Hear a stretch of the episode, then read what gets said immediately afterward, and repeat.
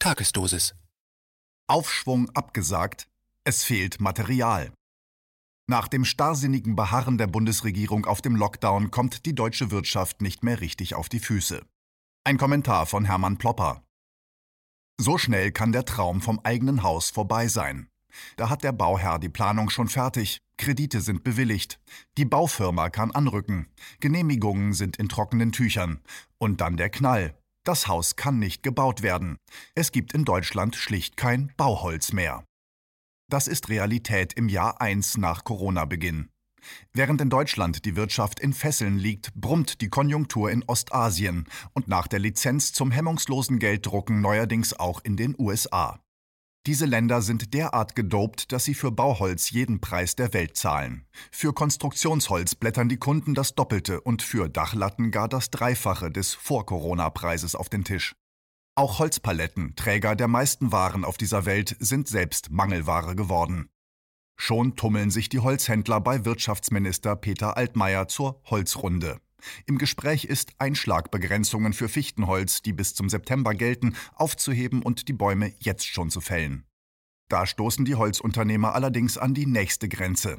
Zum einen setzen Naturschutzgesetze dem Baumeinschlag in den Sommermonaten enge Grenzen, zum anderen sind jahrelang die deutschen Wälder derart unsachgemäß mit sogenannten Harvester-Baumschellmaschinen ruiniert worden, dass Dürre und Käferbefall den traurigen Forstresten massiv zu schaffen machen. Der Traum vom Eigenheim ist an dieser Stelle leider oft ausgeträumt. Denn auch alternative Baustoffe sind stark verteuert. Selbst für Metallschrott muss man jetzt 62,7 Prozent mehr hinlegen als vor einem Jahr. Der Schluck Benzin an der Tanksäule für das eigene Auto kostet mittlerweile ein Drittel mehr als vor Corona. Das liegt daran, dass der Öldurst in Fernost enorm zugenommen hat und die großen Öllieferanten wie Russland und Saudi-Arabien sich augenblicklich nicht gegenseitig unter Druck setzen, ihre Förderquoten zu erhöhen. Aus Öl macht man Polyethylen und daraus wird Plastik.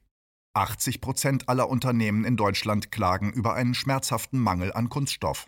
Die Lieferzeiten für das synthetische Material erstrecken sich auf 14 bis 16 Wochen. Mara Hanker, Sprecherin der Industrievereinigung Kunststoffverpackungen, Zitat: Aktuell steht die Partnerschaft von Erzeugern und Verarbeitern unter Stress. Denn Rohstoffe nahezu aller Kunststofftypen sind knapp und die Preise explosionsartig gestiegen. Der Boom in Asien saugt Rohstoffe geradezu auf. Zitat Ende. Der Hase und der Igel. Deutschland und China. Zu spät aus dem Corona-Winterschlaf aufgewacht. Der Lockdown-Wahn als empfindlich spürbarer Wettbewerbsnachteil, um in der Sprache der Ökonomen zu bleiben. Und weil im letzten Jahr der Seetransport durch Corona-Beschränkungen in den Boden gestampft wurde, kommen die Containerkapazitäten jetzt nur mühsam wieder in Fahrt. So kostet der Containertransport von einem beliebigen chinesischen Hafen nach Amsterdam jetzt achtmal so viel wie vor Corona. Das zahlt selbstverständlich der Endverbraucher. Am Mangel an Halbleitern leidet nun allerdings auch die Wirtschaft der Volksrepublik China. Bei Halbleitern haben Produktionsstätten in Taiwan und Südkorea die Nase vorn. Festlandchina hinkt in der Halbleiterproduktion um zwei Entwicklungsgenerationen hinter Taiwan und Südkorea hinterher. Die Digitalisierung durch Corona bescherte China im Jahre 2020 dagegen ein Nachfrageplus von 13 Prozent. Da mittlerweile jede elektrische Zahnbürste über ein digitales Gehirn verfügt, ist der Hunger nach Halbleitern nicht mehr zu stillen. Auf die Lieferung von Halbleitern muss man weltweit zwölf Monate warten.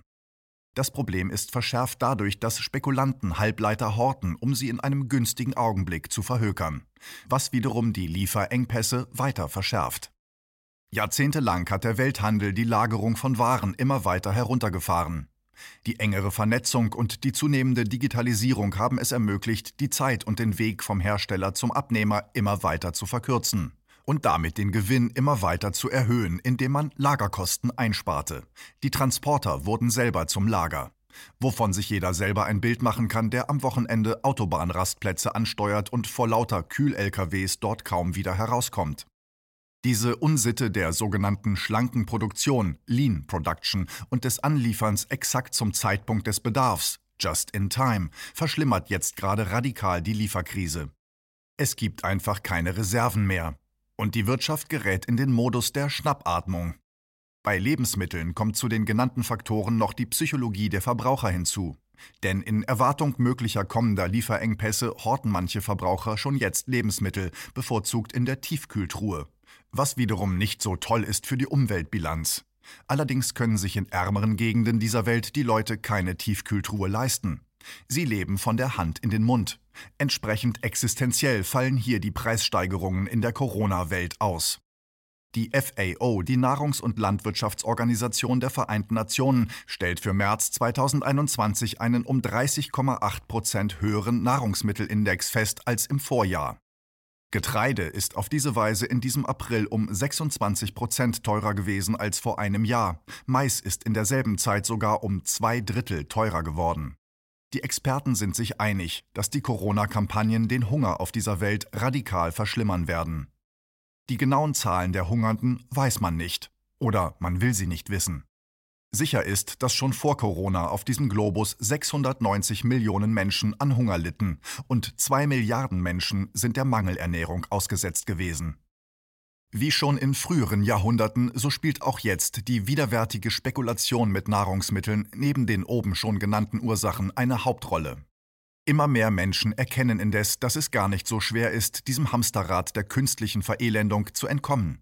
Immer öfter finden Lebensmittelhersteller und Lebensmittelabnehmer wieder den direkten Weg zueinander und umgehen die oftmals parasitären Zwischenstationen. Sogar große Discounter gehen mittlerweile den vernünftigen Weg zu regionalen Produzenten. Not macht erfinderisch. KenFM ist crowdfinanziert und unabhängig. Leiste deinen Beitrag zu freier Presse und unterstütze unsere Arbeit finanziell. Wenn du zukünftig keine Beiträge verpassen willst, abonniere den KenFM Newsletter und installiere dir die KenFM App für iPhone und Android.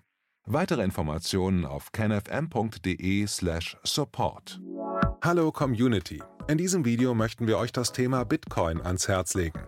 Wir werden euch erklären, was Bitcoins sind, wie man damit bezahlen kann und welche Bedeutung diese Währung für KenFM hat. Viele von euch haben sicher schon von Bitcoin gehört oder nutzen es sogar privat. Wie ihr KenFM mit Bitcoins unterstützen könnt und warum das für uns aktuell sehr wichtig ist, verraten wir euch jetzt. Das ist ein Bitcoin. In Wirklichkeit existiert so ein Bitcoin aber gar nicht. Es gibt ihn nur virtuell im Internet als digitale Währung in einem digitalen Konto. Bitcoin ist eine sogenannte Kryptowährung, die bekannteste weltweit. Man kann damit via Computer oder Smartphone einkaufen, spenden oder sich gegenseitig Bitcoins zuschicken. Bitcoins kann man wie Währungen oder Edelmetalle zum aktuellen Wechselkurs kaufen, verkaufen oder von Freunden zugeschickt bekommen. Einzige Voraussetzung, ein E-Wallet, zu Deutsch eine elektronische Geldbörse. Das ist ein Account oder Konto, über das man Bitcoins empfangen oder versenden kann. Wie ihr wisst, nutzen auch wir bei KenFM schon seit ein paar Jahren Bitcoin, damit wir im Notfall auch finanziell unabhängig bleiben können, zum Beispiel von Banken, die uns nicht mehr mögen. Da viele Banken mit unserer Berichterstattung nicht einverstanden sind und nicht im Zusammenhang mit KenFM genannt werden möchten, kam es in den letzten Monaten so weit, dass uns gar keine Bank mehr mag. Weshalb wir leider damit rechnen müssen, vom kompletten IBAN-Zahlungsverkehr ausgeschlossen zu werden. Deshalb der Appell an euch, beschäftigt euch jetzt schon mit der Funktionsweise von Bitcoin, damit ihr uns auch im Notfall trotzdem weiter unterstützen könnt. Alles, was ihr dafür tun müsst, ist, eure bisherige Unterstützung in Euro einfach in Bitcoin an uns zu senden. Dazu legt ihr einfach eine kostenlose E-Wallet an, wandelt einen Betrag eurer Wahl in Bitcoin um und sendet uns diesen an unseren Bitcoin-Account. Den Link findet ihr unter jedem unserer Beiträge sowie unter diesem Video.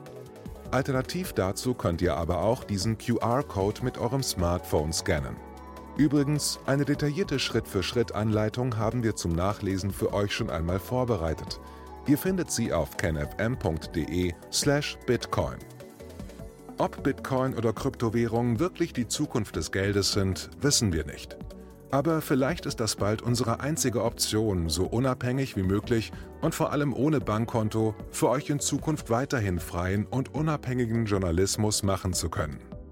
Wir hoffen sehr auf eure Unterstützung und sagen jetzt schon tausendmal Danke. Euer Team von KenFM.